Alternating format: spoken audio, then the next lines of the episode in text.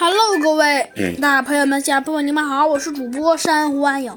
今天呢，珊瑚暗影呢要来给你们播讲的另外一位小作家，名字叫做呢火星光，给您播讲的呢，嗯，就是叫做《弗兰熊探案记》的第一集，名字叫做《弗兰熊的超能手表》。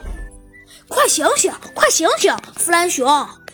只见呢，一大清早，兔子警长的声音，呃，传来了，在呃弗兰熊耳边回荡着。啊，小兔，啊这才两点。嗯，弗兰熊，我都说了几百遍了，不准叫我小兔。啊，只见弗兰熊显得有些无奈的说道：“为什么自从我当上了警察，我就从来没有休息过？还还不如去当猴子警长的警察局当警长呢。”你说什么，弗兰熊？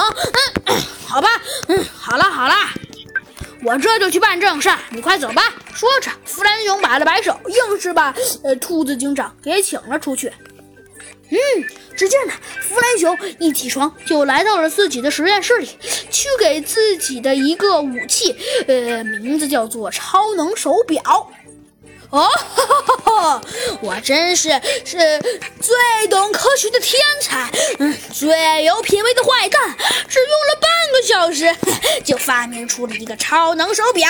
哼，嗯，这个手表的功能那可多了，有隐身、发射子弹、呃，变成防护盾牌，等等等等。嗯，不过没有关系，我现在真是越来越佩服我自己了。哦，哈哈哈哈哎，那。呃呃，我我得休息一会儿了，嘿嘿嘿。好啦，小朋友们，这集的故事啊，山花影就给您播讲完啦。